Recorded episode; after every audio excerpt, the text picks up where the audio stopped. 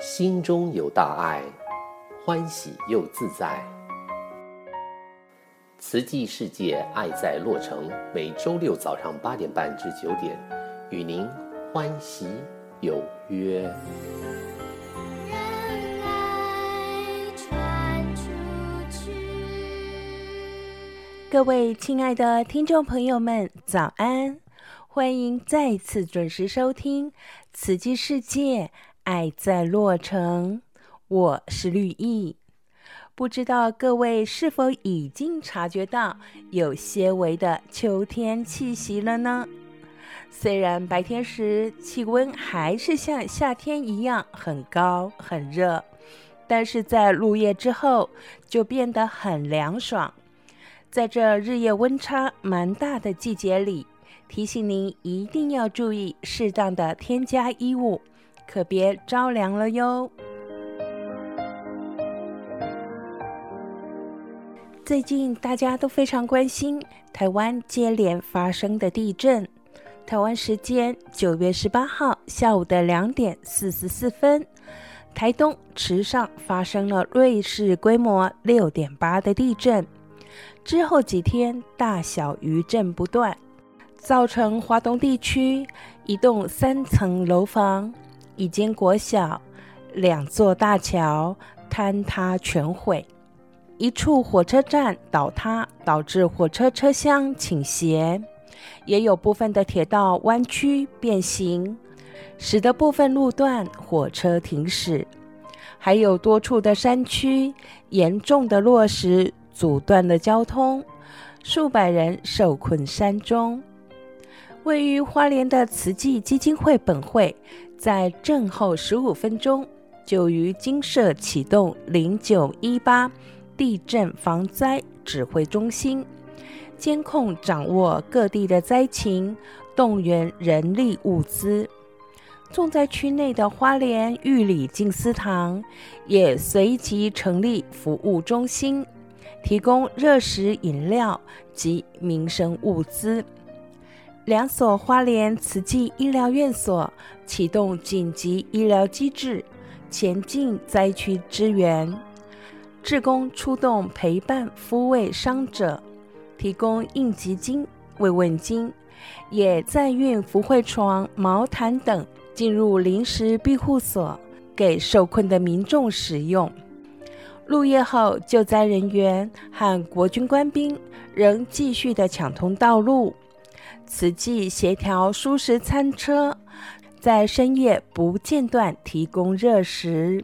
也为受困山中刚获救的民众提供能量，希望为灾民大众安住身心，将灾害降到最低。证严法师在志工早会开示中叮咛大家：近日来大小地震不断，地震无预警的发生。实现了人间的无常。然而，即便没有灾难，世间事与物的变化也会在时间的推移中不断的改变。无常即为恒常。面对人生的自然法则，就要赶紧抓紧时间，把握生命的价值，发挥生命的良能。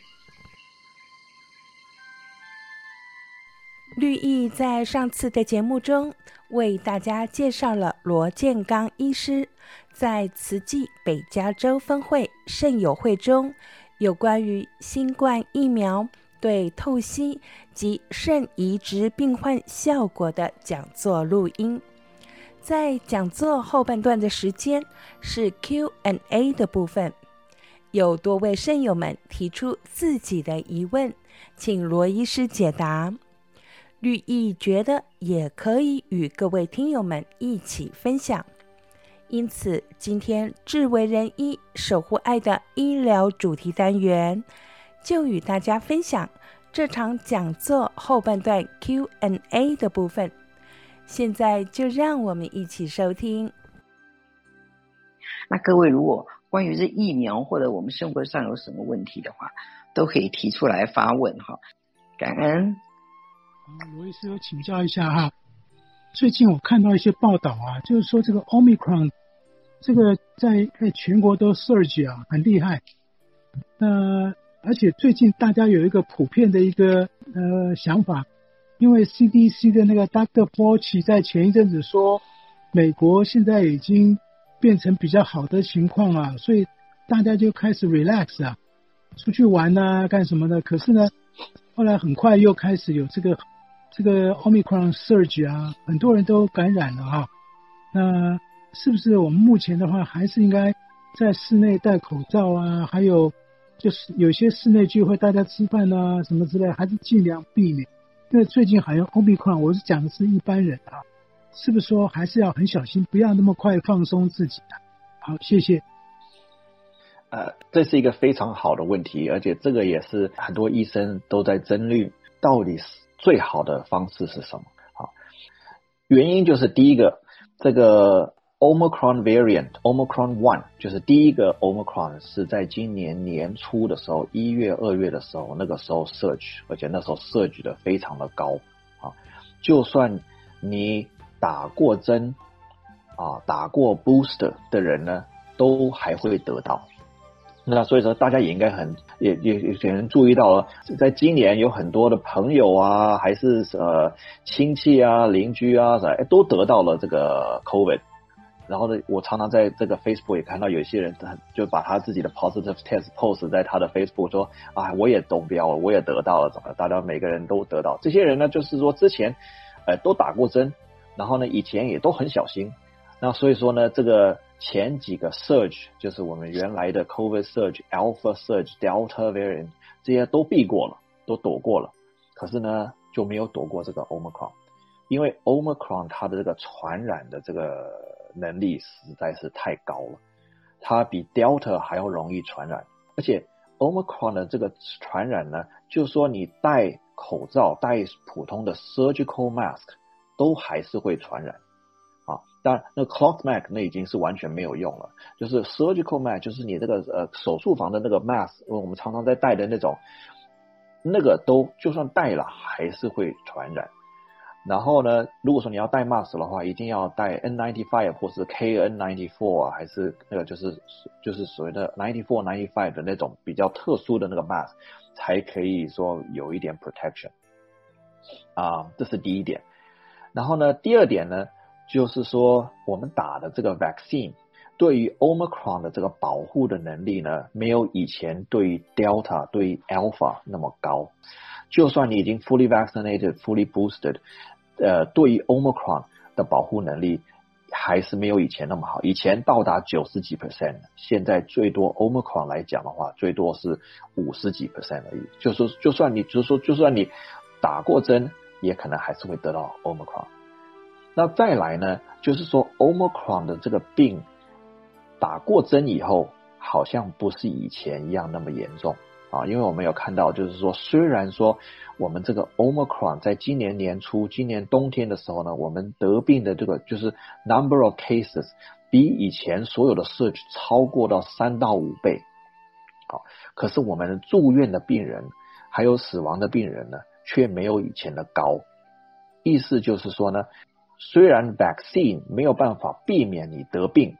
可是呢，它可以保护你的得病呢不会那么严重，就是不会让你住院，不会让你进 ICU，不会造成那么高的死亡。所以说这个呢症状呢就像是一个感冒或者是中度的感冒的症状一样。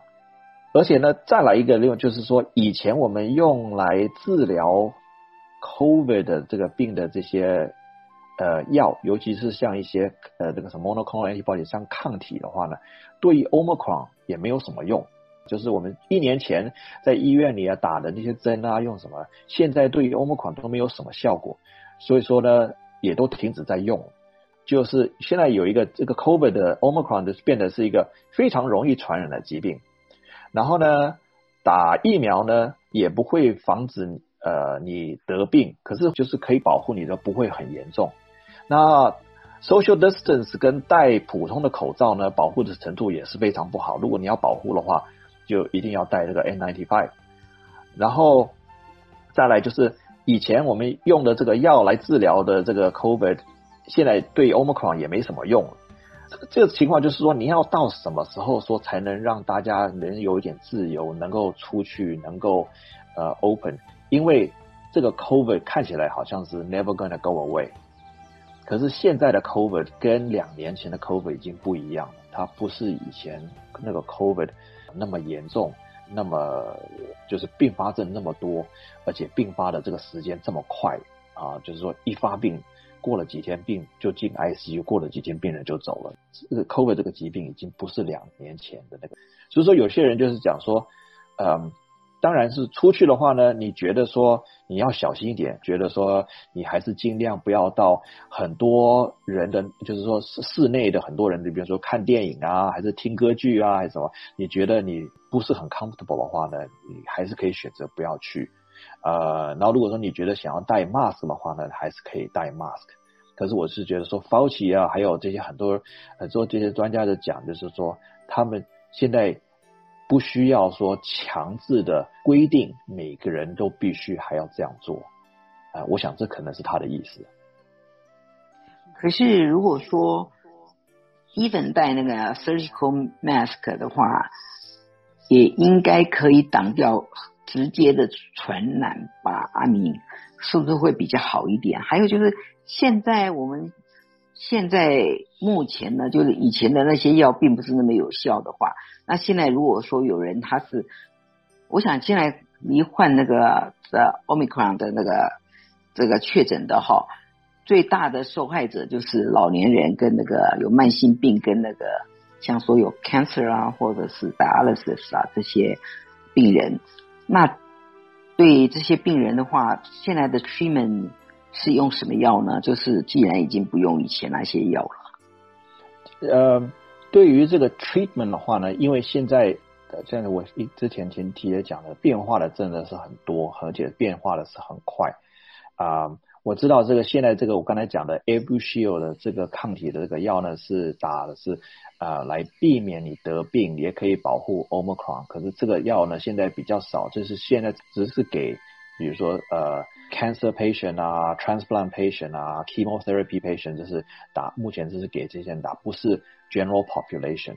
那我知道现在有一个新的 monoclonal antibody 了，也是可以对于 Omicron 有效。呃，现在也是。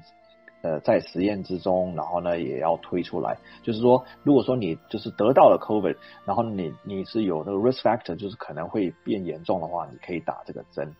那现在也有一个口服的药呢，也是可以使用，然后叫做 Paxlovid，就是说你得到了这个 COVID，也是有 Omicron，你那个可以吃这个口服的药，呃，也会就是减低你这个呃这个得到 COVID 的严重性。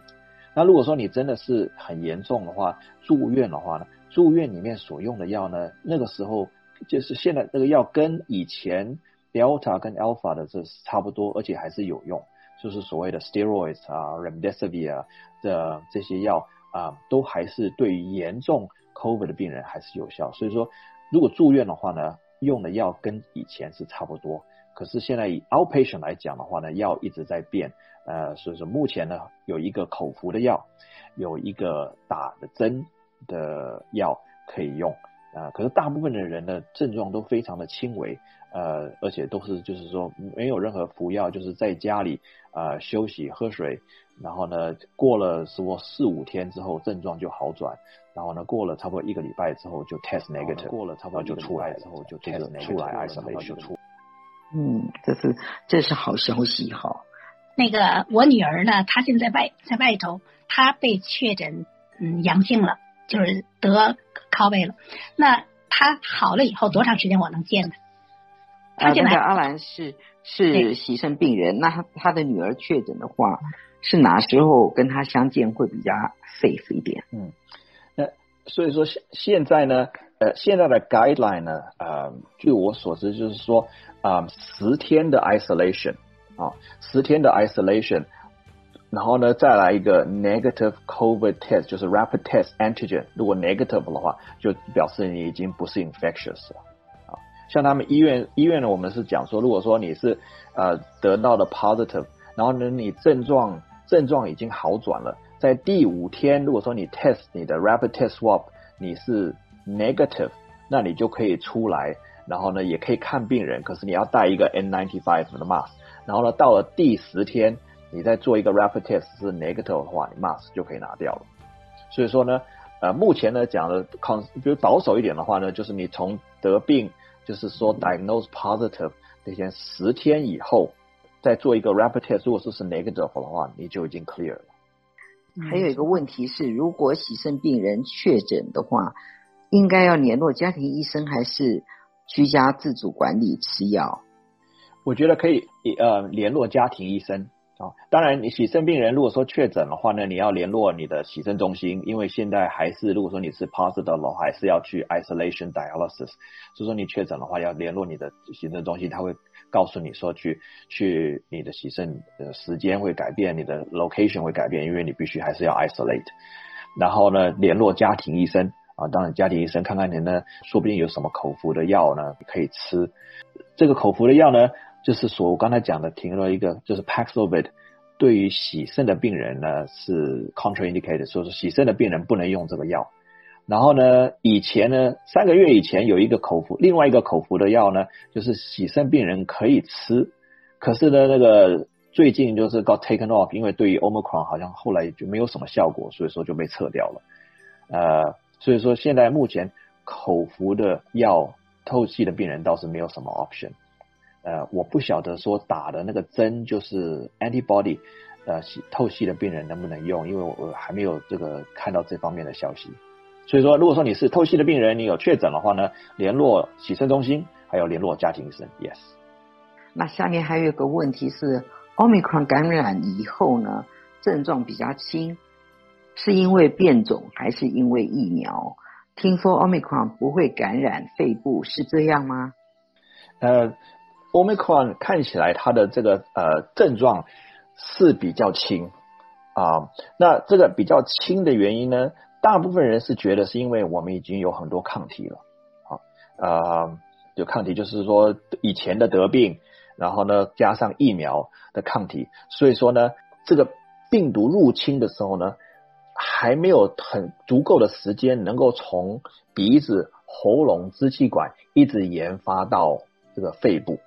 所以说，人家讲说这是不是不容易感染肺部，是不是这样？因为你说一个病毒进来，它是进来的时候一定是口跟鼻进去，因为它是一个呼吸道的病毒。那如果说呼吸道的这个病毒，如果说你身体没有任何抵抗力的话，这个病毒的繁殖扩散就会越来越快，就会从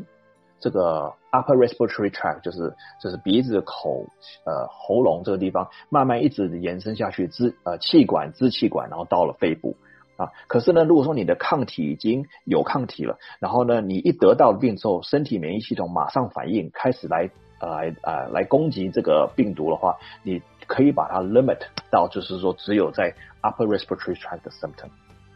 啊，所以说呢，他们说 Omicron 的这个症状呢，就是说喉咙痛，还有发烧比较常见。那可是呢，就是所谓的呼吸困难、咳嗽。肺炎，还有就是所谓的 loss of smell，就是闻不到东西，倒是没有以前 Delta 跟 Alpha 的那么多。是，那那对于我们那个洗肾跟换过肾的病人呢、啊，我们是就是打第四针，是不是？就是是不是必要？呃，洗肾的病人跟换肾的病人有一点不一样，就是说 CDC 来讲的话呢，洗肾的病人呢，大部分跟普通。或者是健康的人的那个 vaccination schedule 是一样的，然后呢，可是换肾的病人的 vaccination schedule 是不一样，所以说洗肾的病人的 vaccination schedule 还是就是打两针，就是两针是 primary，然后呢再来就是就是五个月以后 booster，然后呢五十岁以上的病人呢可以再打另外一个 booster，就是 second booster，现在这是目前的 guideline 是这样的，那洗肾的病人是 follow 这个 guideline。那患过肾的病人呢？患过肾的病人的该栏就是我刚才呃讲的，就是说你你要打三针是 primary，就是说 fully vaccinated 是三针，然后三个月以后呢，你打一个 booster，然后呢，这就是叫做 fully vaccinated fully booster，然后之后呢 recommend 你打那个抗体 abuse，就是就是这个 sequence。我想请问一下哦。我我们因为是退休的，一直都待在家里，不出不出门，不跟人家见面啊。那我们也 一直没有打过针。那我们现在可不可以就只打那个 Evershell，是不是就有有效了呢？呃，据 CDC 来讲的话呢，你的身体的这个免疫系统的反应还是先，它是先建议你先打疫苗，因为这个 Evershell 它这个抗体呢，打进你的身体里面呢，它的它的保护性是短暂的。啊，它这个这个药效退了以后呢，你的身体的保护能力还是等于零。可是如果说你打了疫苗的话呢，你身体所产生的这个免疫系统的这个抵抗力呢，是会跟着你一生一辈子。就是说，你身体有办法说制造有效的抗体来对抗这个 COVID，啊、呃，不管任何时候都可以。所以说，还是建议你先是把这个疫苗打完了以后呢，那如果说你是患肾的病人啊、的话呢，可以打这个 Evusheld。我们现在是七十几、八十岁左右啊，没打过。那如果现在去打的话，会有些什么 side effect 哦？然后对于这些不同的 side effect，然后我们需要怎么样来处理呢？请问一下。对，因为现在呢，现在已经有很多人打过了，所以说现在呢，没有就是所谓的 side effect，就是只是说打的那时候那个就是呃局部上的话呢会疼痛，然后呢肌肉酸痛，然后呢有很多人会觉得说很累，有些人说不定会发一点烧，可是呢这些症状呢差不多在四十八小时以后就会直接就过去了，啊、就就停掉了。那这些这一些 side effect 呢，其实就是说，你觉得说肌肉酸痛啊、发烧啊，有时候有些人会觉得有点发冷，这都是一个，就是说这是一算是一个好现象，因为就是表示说你的身体的免疫系统，要说就是说发觉了你有注射了这个疫苗，然后发觉了说你身体里面有这些那个是不属于身体内的东西，然后呢它。开始呃有反应，开始来制造抗体，来把这个这个打的疫苗里面的这些东西把它消除掉。所以说，像这些症状啊，都是其实是一个蛮好的现象，就是说你身体有有对于这个已经有开始来有反应，就是说是就是就是 effective 这样啊、呃。所以说呢，现在呢，他也讲说那个现在该打呢，大部分都是打 Pfizer 跟打 Moderna，因为现在。那个什么 Johnson and Johnson，他们觉得说对于 Omicron 的这个保护能力已经不是很好了，所以说呢，Pfizer 跟 Moderna 呢比较好，所以说还是建议就是现在打就是选 Pfizer 或是选 Moderna，不要去打 Johnson and Johnson。那如果是痛的话，就吃止痛药；发烧就吃 Tylenol 啊。对，很多痛痛的话呢，就拿一个冰敷或者是吃止痛药。然后呢，如果说发烧的话呢，就吃泰勒诺。然后呢，这些症状呢，四十八小时以后就退掉了。大部分的时间就是，啊、我以个人的经验，跟我很多的那个什么，就是朋友家人的经验，就是你打的那一天的晚上呢，你觉得会手有点酸痛，然后呢，会觉得说比较有点累啊，想睡觉。第二天的时候呢，我会觉得说身体是觉得热热的、温温的，说不定会有点发烧，呃，比较不舒服一点。然后呢，第二天晚上你睡觉以后，第二，然后第三天早上醒来，而且就会全好了，就完全好像没什么没事发生一样，就第二天醒来就都好了，就是这样。哦，谢谢，那就放心了，有点害怕。就是说，这个是一开始那时候两年前大家开始打的时候呢，是因为是一个新的科技，然后呢，大家觉得说好像有点担心，说没有很长的经验。现在已经有两年半的经验，都没有任何的，就是说严重的 side effect 出来，大部分都是非常 mild 的，非常局部。就算打了第三针或打第四针 booster 的这个 effect 也是一样，所以说呢，嗯，就蛮 safe 的。好，那我们今天我们非常感恩啊罗医师给我们那么详细的解说，祝大家平安健康。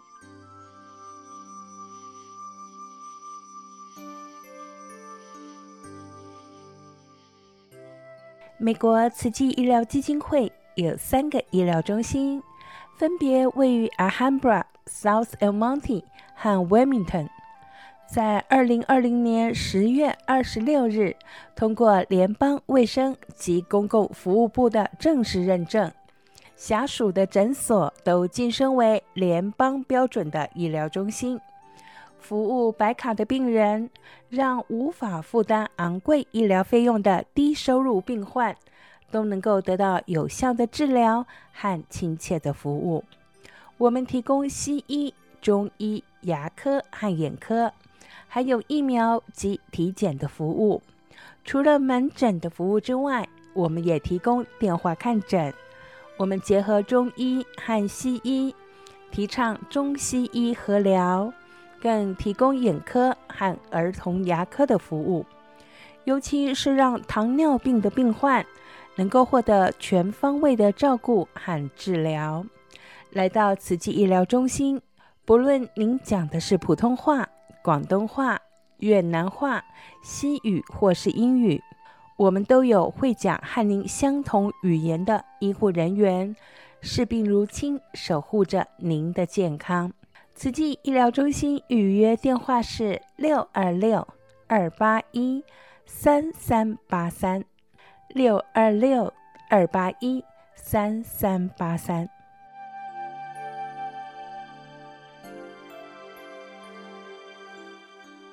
有几点活动讯息与您分享。今天下午的三点钟到五点半，在慈济美国总会 San Dimas 园区有一场温馨茶会。除了与您分享慈济各大置业的成果之外，更将让您深入的认识慈济在美国与世界的慈悲行动。我们很希望能有荣幸邀请您和亲友。来到我们圣地马斯园区做客，与瓷器职工们一起相见欢。十月一号星期六上午的九点钟到十一点半，在瓷器美国总会圣地马斯园区有一日农夫市集的活动，有种子、果树瓜苗、有机酵素、水果酵素、环保酵素肥、蜂蜜。园艺工具、多肉植物、手作陶艺品、新鲜蔬果、惜福衣物用品等等摊位，欢迎您来参观寻宝。极端的气候轻易地抹去人们一辈子辛苦所累积的一切，越来越多的家庭成为极端气候下的受害者，一夕之间家毁人亡，战争。亦是如此，流离失所的人们无以为继，重建家园成为一段漫漫长路。二零二零年新冠疫情蔓延全美之后，数不清的家庭财务受到了重创。